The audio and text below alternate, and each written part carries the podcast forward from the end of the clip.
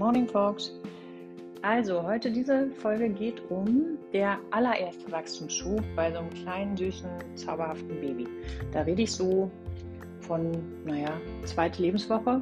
Also man unterteilt so zweite Lebenswoche und dann der nächste kommt fünfte, sechste Lebenswoche. Und der in der zweiten Lebenswoche, der ist manchmal ganz schön hart, weil ähm, für die Mütter zumindest, weil dann hat man gerade so ein bisschen ein Schedule gefunden und eine Routine und dann ist auf einmal alles wie am Anfang. Und die Kinder lassen sich nicht weglegen, sie schreien, sie wollen nur an die Brust.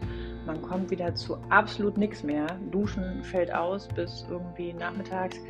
Dummerweise sind dann die Partner oft schon wieder am Arbeiten und machen einfach normale Dinge, muss man ja irgendwie auch machen. Ne? Ähm, oh, und man ist mit dem Kind wieder mehr alleine. Mein Tipp wäre, wenn man irgendwie einen Arbeitgeber hat, der ein bisschen flexibel ist, da nochmal so zwei, drei Tage rückwärts zu gehen, also nochmal zu Hause zu bleiben, nochmal bei der Frau zu bleiben, nochmal irgendwie mehr Komfort zu geben. Weil was manchmal passiert in diesen Wachstumsschüben, ist, dass die ähm, Kinder, die, also dass die Frauen das Gefühl haben, sie haben zu wenig Milch weil die Kinder so wahnsinnig oft an die Brust wollen, was zwei Gründe hat. Zum einen ähm, sind sie klug und produzieren einfach mehr Milch, weil ähm, sie häufiger an die Brust wollen und auch an einer Brust nicht mehr so lange und zufrieden trinken, sondern an der unruhig werden und dann muss man sie an die andere Brust legen und dann werden sie da unruhig und dann legt man sie wieder zurück an die erste. Also das Tolle ist ja, die Mädels haben zwei Brüste, ne? deswegen können sie immer hin und her äh, tauschen und wenn die Kinder tatsächlich an einer Brust nicht mehr entspannt trinken, dann ist immer gut, sie wegzulegen, kurz, mal kurz in Bauchlage zu legen, gucken, ob die vielleicht rülpsen müssen. Oder vom Partner mal kurz rumgetragen zu werden, damit man da Luft rauskriegt und dann legt man sie an die andere Brust. Das produziert auf der einen Seite einfach mehr Milchbildungshormon, ähm, was dazu führt, dass die Milchmenge sich steigert. Und das ist ja genau das, was in so einem Wachstumsschub passiert, dass einfach die Kinder mehr trinken, weil sie eine größere Nahrungsmenge haben und auch Gewicht zulegen. Und dafür braucht es eben dieses Wechselstillen. Aber es ist halt so, wenn man nur zwei Hände hat und äh, irgendwie kein vorbereitetes Essen hat und dann kommt man echt zu nichts mehr. Man kann dieses Kind nicht ablegen, man ist einfach ständig mit dem Kind in der Hand. Wenn man es weglegt, dann schreit es. Äh, dann hat man schlechtes Gewissen, schüttet wahnsinnig viele Cortisone aus und am Ende des Tages hat man einfach nichts gegessen. Und da gilt halt einfach der Spruch, a mother who feeds her baby has to be fed. Also die muss gefüttert werden, weil das braucht wahnsinnig viel Kalorien. Und nach dem Stillen ist man auch echt alle. Und das ist körperlich wirklich Arbeit. Man soll es nicht glauben, Stillen ist körperlich wirklich Arbeit. Verbraucht ja auch eine Menge an Kalorien. Und deswegen meine Bitte an alle Menschen, die um stillende Frauen innerhalb der ersten zwei, drei Wochen rum sind, bitte bereitet denen was zu essen vor. Ähm, bemuttert die, stellt denen Nüsse hin, Datteln, kocht ihn Stilltee, äh, bringt ihn Milchbildungskugeln vorbei, klopft ihn alle drei Minuten auf die Schulter und sagt, Baby, you do a great job. Ich kann dir hier nicht helfen, aber deine Brüste sind Wunderwerke. Und ja, stillen rechts, links, rechts, links und nochmal von vorne und gib sie her. Also bitte, seid Motivationstrainer, weil das sonst oft eine Zeit ist, in der die Frauen anfangen zuzufüttern. Weil sie einfach verzweifelt sind, weil sie einfach sagen, wow, ich habe hier echt nicht genug Milch, ähm, also muss ich halt zufüttern was aber nicht stimmt, wenn man nämlich diese zwei, drei Tage, manchmal auch vier, wenn man die durchhält, dann äh, hat sich die Milchmenge wieder angepasst und everything is all fine.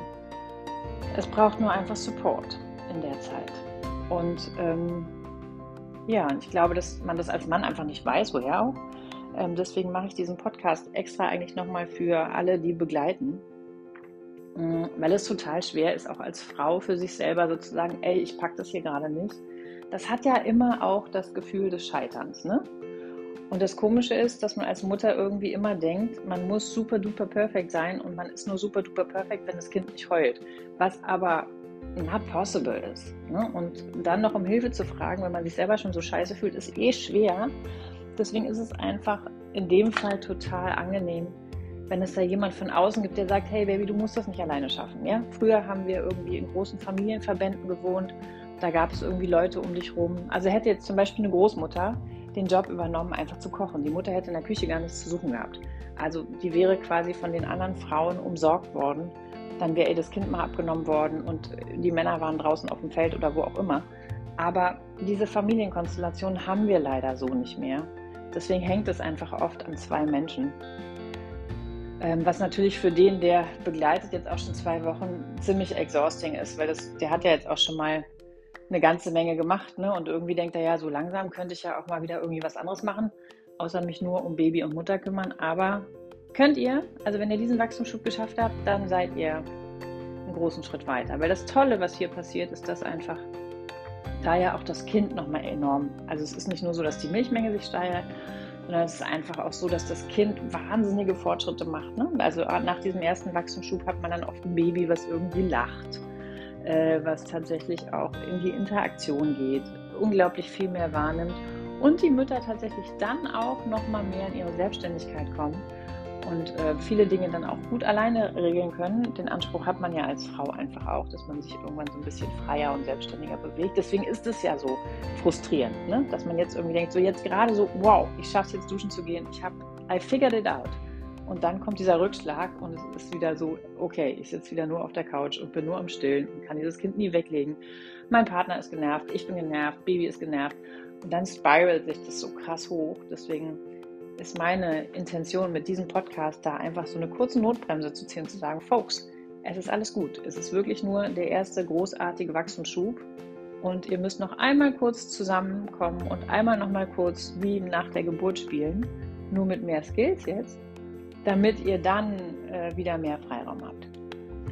Und äh, diese Wachstumsschübe sind halt irgendwie auch, glaube ich, so ein bisschen dafür da, um, um, um sich einfach immer wieder mal so zusammenzubringen. Ne? Wenn man ist dann so schnell mit allen Dingen, die wieder gemacht werden müssen. Und es hört sich total bescheuert an und ich bin ja auch eine alte Frau, aber diese Babyzeit geht so krass vorbei und aus meiner Altersweisheit kann ich euch ganz klar sagen, ähm, seid nicht so gestresst, wenn ihr wieder quasi als Familie zusammengeklettet werdet und wieder mehr Zeit auf der Couch verbringt und wieder Sachen delegieren müsst, weil von weiter weg betrachtet, war das dann einfach auch, wenn man es genießt, eine unglaublich wertvolle Zeit, in der man nochmal so ganz viele Sachen an dem Kind beobachten konnte und so. Und ähm, ja, also mein Tipp, just hang in there. Mein Tipp nach drei Kindern tatsächlich, don't fight against, weil gegen alles, was du ankämpfst, wird nur noch schlimmer.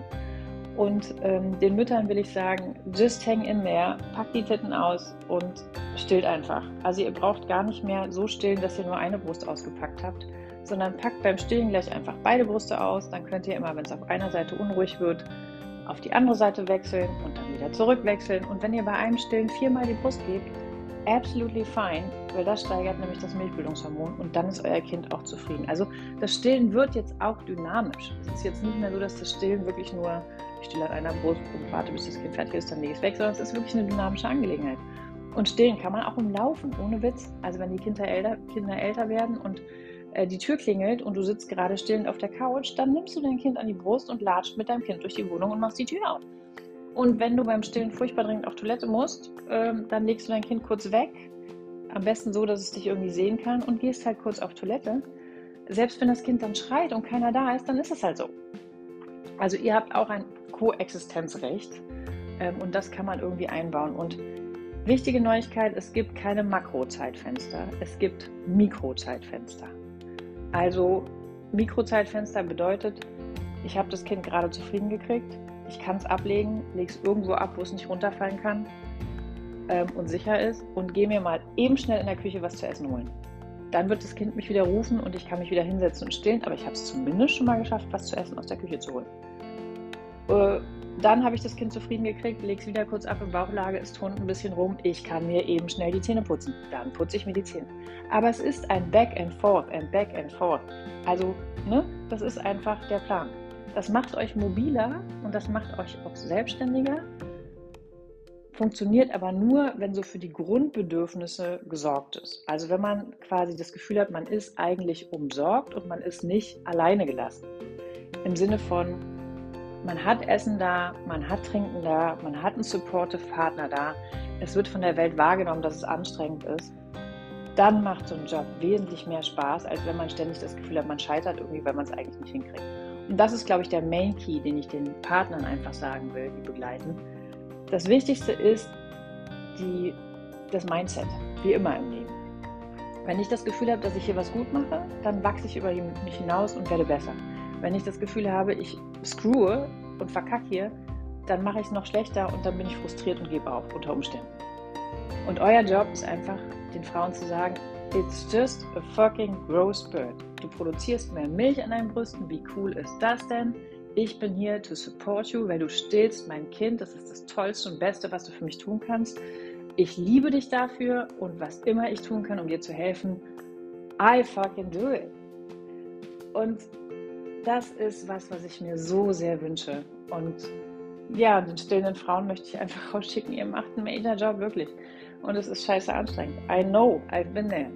Aber es ist für mich das Wertvollste, was man auf dieser Welt tun kann, ein Kind zu stillen, weil es einfach so weitreichende Folgen hat und so viel glücklichere Menschen produziert, dass Stillen für mich quasi fast zum Weltfrieden beiträgt.